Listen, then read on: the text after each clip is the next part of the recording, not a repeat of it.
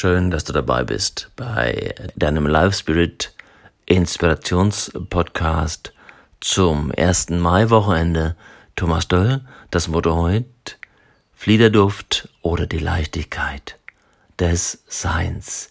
Heute Morgen hatte ich Flieder in der Nase beim Laufen konnte ich an einem Fliederbaum, Fliederbusch nicht vorbeilaufen und die Blüten waren so wunderschön, wirklich in Fliederfarben, dass ich meine Nase ganz weit reinstecken musste. Ich liebe diesen Fliederduft. Ich kann ihn aufsaugen. Ja, ich saug ihn auf. Die Seele jubiliert, sobald ich diesen Duft einatme. Ein Zustand der drogenhaften Leichtigkeit, eines Zustands des Träumens, alles andere ist dann weit weg, ich bin ganz bei mir und doch in allem und mit allem verbunden. Jeder von uns sehnt sich nach diesem Zustand der Leichtigkeit, nach die, diesen intrinsischen inneren Drogen, diesem Zustand, der uns, ja, uns gut fühlen lässt, der uns in uns selbst gut sein lässt. Das ist ein friedlicher Geist.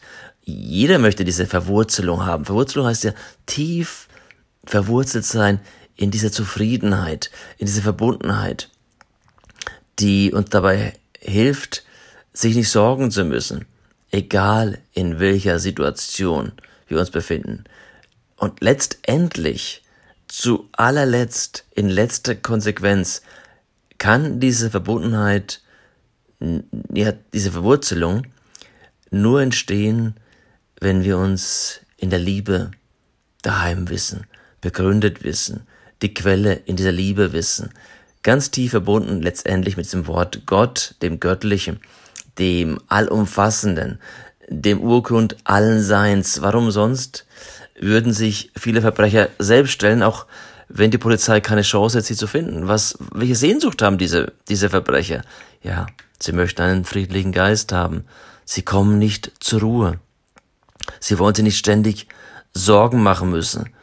Und viele Menschen nehmen Drogen, und das ist jetzt das Schlimme, also wirklich chemische Drogen, schädliche Drogen, sind abhängig, weil sie sich vor der Unklarheit des Lebens, vor der Unklarheit der Masse an verwirrenden Informationen, vor der Hektik schützen wollen. Warum letztendlich nehmen wir Drogen, Dinge, die uns betäuben, weil wir das nicht aushalten, was an Belastung da ist. Und wenn Menschen in Urlaub fahren, dann gehen sie davon aus, das kennst du, dass du plötzlich mehr Gelassenheit bekommst. Das wird so und das hat noch nie so funktioniert. Du kannst nicht einfach vor dem Alltag, vor dem Normalen, vor diesen Problemen des Normalen flüchten. Und jetzt sowieso nicht, weil wegfahren geht ja gar nicht jetzt. weil wir zur Ruhe nur in einem Zustand kommen. In uns selbst. Denn die Unruhe und die Unklarheit tragen wir immer in uns selbst. Und vielleicht erlebst du gerade in dieser Zeit des Wir bleiben zu Hause, wie dann Probleme, die ganz tief drin sind, Sorgen, Nöte, Ängste hochkommen, weil du nicht davonlaufen kannst, weil du plötzlich auf engem Raum konfrontiert bist mit dieser Unruhe. Und dann musst du lernen, deinen Geist zu beruhigen und gelassen zu werden. Gelassenheit sorgt dafür, dass du produktiver und kreativer wirst. Gelassenheit heißt ja gehen lassend, loslassend. Und dafür musst du dich mit diesen Themen, diesen ja, Ballastgewichten auseinandersetzen. Du musst dich mit diesen Themen konfrontieren, um dann, sobald du sie bewusst wahrnimmst, die Wahrheit zu erkennen von dem, was dich ausmacht, die Wahrheit hinter dem Problem, dann erst kannst du in dir zur Ruhe kommen. Wenn wir gelassen werden und uns keine Sorgen machen, können wir klar sehen und denken. Wir können ja das Wesentliche wieder wahrnehmen. Gelassenheit ist Power. Gelassenheit ist Energie. Gelassenheit ist Bewegung. Ja, wie ein Widerspruch. Je mehr wir entspannen können, loslassen können, gelöst sein können, desto mehr können wir wieder Energie schöpfen. Aus der Ruhe kommt die Kraft. In einer Situation, in der jeder ausflippt und wild umherrennt, gibt es immer eine Person, sollte es zumindest geben, eine Person, die ruhig, die gelassen, die souverän reagiert, denkt und handelt, die also einen klaren Kopf behält. Diese Person ist immer die Führungskraft, die in diesem Moment, egal wo es ist, ob in einer Notsituation im Bus, in der Stadt oder auch in einer Firma, in einer Familie, diese Person ist ganz automatisch der oder die informelle Führer, informelle Führerin. Ja, warum wohl? Weil diese Person klar denken kann und damit Autorität ausstrahlt. Führungskraft ohne Ruhe kann nicht führen. Diese Person übernimmt Verantwortung und zwar in einer richtigen Art und Weise, gibt eine gute, konstruktive, lösungsorientierte und auch kluge Antwort auf eine Problemsituation. Und diese Person bist du. Du musst nicht der Vergangenheit hinterher trauern. Du darfst dir und brauchst dir keine Sorgen über die Zukunft zu machen. Denn dieser Gott, dieses Göttliche, diese Liebe ist an deiner Seite und kümmert sich um dich. Du sollst im Jetzt leben und genießen. Du darfst im Jetzt leben und genießen. Im Jetzt heißt, in diesem Augenblick, denk an den Fliederbusch. Sobald ich im Jetzt bin, ist alles andere weit weg. In der heutigen Zeit wird uns dieser Fehlglaube vermittelt, dass wir immer beschäftigt und im Stress sein müssen weil wir sonst nutzlos sind. Und seit ein paar Wochen merken wir, welche Fata Morgana, welcher Wahnsinn, welcher Nonsens das Ganze ist. Wir merken plötzlich, hey, es geht auch ohne diesen ganzen Wahnsinn. Und äh, wir machten die Erfahrung, wenn wir anderen sagten, dass wir wissen, dass sie sehr beschäftigt sind, wird es als Kompliment aufgefasst. Was für ein Wahnsinn, oder? Uns wurde weiß gemacht, dass wir, je beschäftigter wir sind, desto wichtiger sind wir. Neurose des Leistungsalters, des neurotischen Leistungsalters heißt zwanghaft produzieren, zwanghaft arbeiten, zwanghaft stark sein müssen, zwanghaft perfekt sein müssen. Viel zu tun zu haben, macht dich weder produktiv noch kreativ, noch erst recht nicht schlauer. Es nimmt dir das Wichtigste in deinem Leben. Was ist das wohl? tiefe Bindungen zu deinen Freunden, deiner Familie und zu Gott, zu dem, ja, Kern in dir, zu deinem Herzen, zum Mittelpunkt deiner Persönlichkeit. Es nimmt dir die Fähigkeit, in eben diesem Moment zu leben. Wenn wir mal in die Bibel schauen, war Jesus in Eile? Nein, Jesus war tiefenentspannt. Er hat gefeiert, er war in der Ruhe, er hat auf dem Boot, als die Wellen hochschlugen, geschlafen, also eher nepp gemacht, so ein bisschen gedöst. Nein, er hat sich immer Zeit genommen. Er war fast immer gelassen. Er war ein paar Mal richtig wütend. Hm, ansonsten, ja, wütend war er da, wo er gemerkt hat, dass Ungerechtigkeit herrscht, dass Kinder schlecht behandelt werden, und das dürfen wir auch. Wut, wütend sein, eine gerechte Wut ist ab und zu heilsam. Auch die kommt aus einer tiefen Gelassenheit, das heißt aus einer tiefen Ruhe, die Dinge sieht, die nicht unsicher ist, die klar sieht. Klarheit heißt auch in Ruhe, im Kopf in Ruhe sein. Jesus war überall, wo er war, in einer ruhigen, gelassenen Atmosphäre. Er strahlte angenommen sein, Harmonie, ja Liebe aus. Bei seiner Bergpredigt sagte Jesus, dass der Himmel schon jetzt zugänglich für all jene ist, die Gott annehmen und in sich aufnehmen. Also wir hören ja immer noch oft die Mehr vom Himmel irgendwann und nach dem Tod und jetzt nichts davon, nee. Himmel beginnt hier und jetzt ist auf der Hand, sichtbar, wenn du ihn zulässt. Das heißt, dass Gott immer bei dir ist. Jesus lädt uns dazu ein, in die beruhigende und kraftspendende Atmosphäre Gottes einzutauchen, die dir immer zur Verfügung steht. Also wenn du in sie eintauchst, dann wirst du erkennen, dass du dir gar keine Sorgen machen musst, weil du was bist. Das ist ein tiefer Glaube, eine tiefe Grundüberzeugung, mit der schönste, die es für mich gibt, und die darfst du für dich nehmen. Du bist ein geliebtes Kind Gottes. Du hast eine Aufgabe. die viel größer ist als all die Dinge auf dieser Erde. Und es gibt eine wunderschöne Stelle im Matthäusevangelium, Matthäus 6, 25 bis 34. Ich will sie dir vortragen. Darum sage ich dir, sorg dich nicht für dein Leben, was du essen und trinken wirst, auch nicht um deinen Leib, was du anziehen wirst. Ist nicht das Leben mehr denn die Speise und der Leib mehr denn die Kleidung? Sieh die Vögel unter dem Himmel. Sie säen nicht, sie ernten nicht, sie sammeln nicht in die Scheunen. Und ja, dein himmlischer Vater nährt sie doch. Bist du denn nicht viel mehr wert als sie?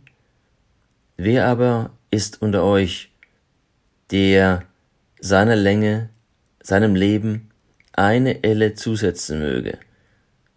Ob er gleich darum sorget. Im Klartext kannst du denn mit all deinen Sorgen dein Leben um eine Sekunde verlängern.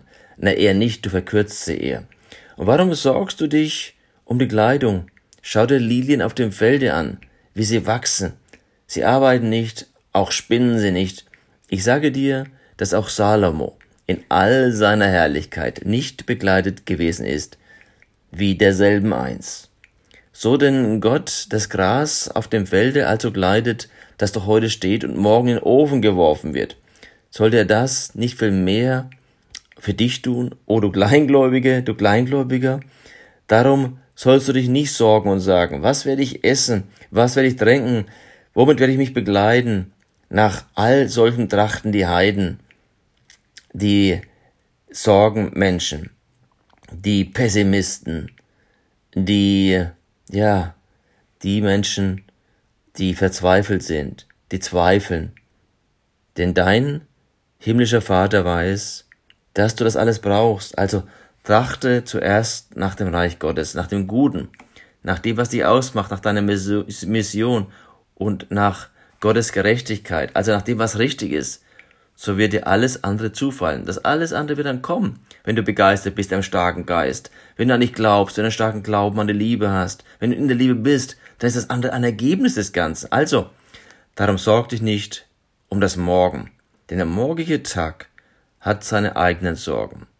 Es ist genug, dass jeglicher Tag seine eigene Plage habe. Also, wenn du dich um was kümmern willst, dann um das Jetzt, um das, was ansteht und nicht dich verrückt machen lässt für morgen.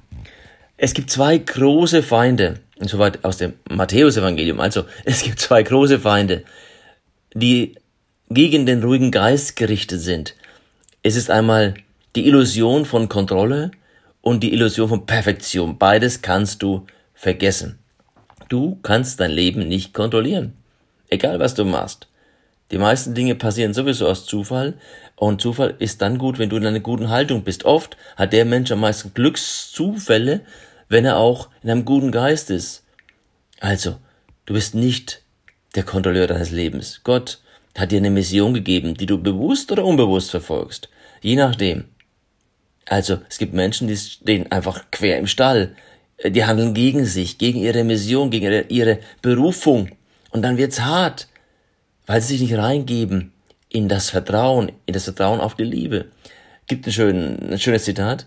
Do your best and he will do the rest. Also mach dein Bestes und kümmere dich nicht um den Rest. Übergib das diesem Gott der Liebe, wie es im 1 Petrus steht.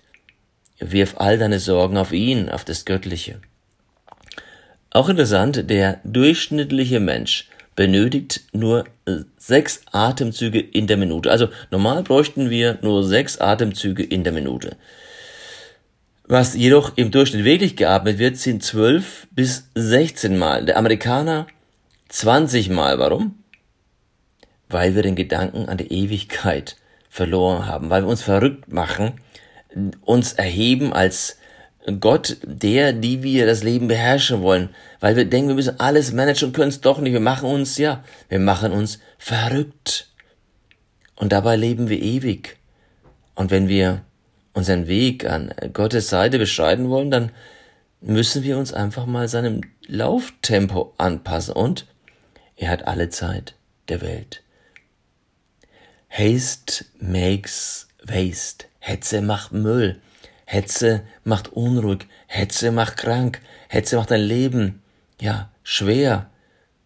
Du wirst es nicht genießen können. Wenn du Fliederduft in der Nase haben willst, dann musst du schon Zeit nehmen, stehen zu bleiben, den Fliederbusch zu genießen, aufzusaugen, den Moment wahrzunehmen und nicht vorbeizurennen an deinem Tag, an deiner Woche, deinem Monat, deinem Jahr, ja, deinem Leben. Wenn du also einen ausgeglichenen, einen frohen, einen glücklichen, einen erfüllten Geist haben willst, dann gibt es so ein paar Stichpunkte für dich. Zunächst mal sei deinen Werten treu, das, was dein Leben ausmacht, was dich ausmacht. Mach immer das, was am richtigsten für dich und dein Leben erscheint. Richte dich nach deinen Werten, nicht nach deinen Launen und Gefühlswelten, die dann auch mal heißen, ich will nicht, keinen Bock, lass mich hängen.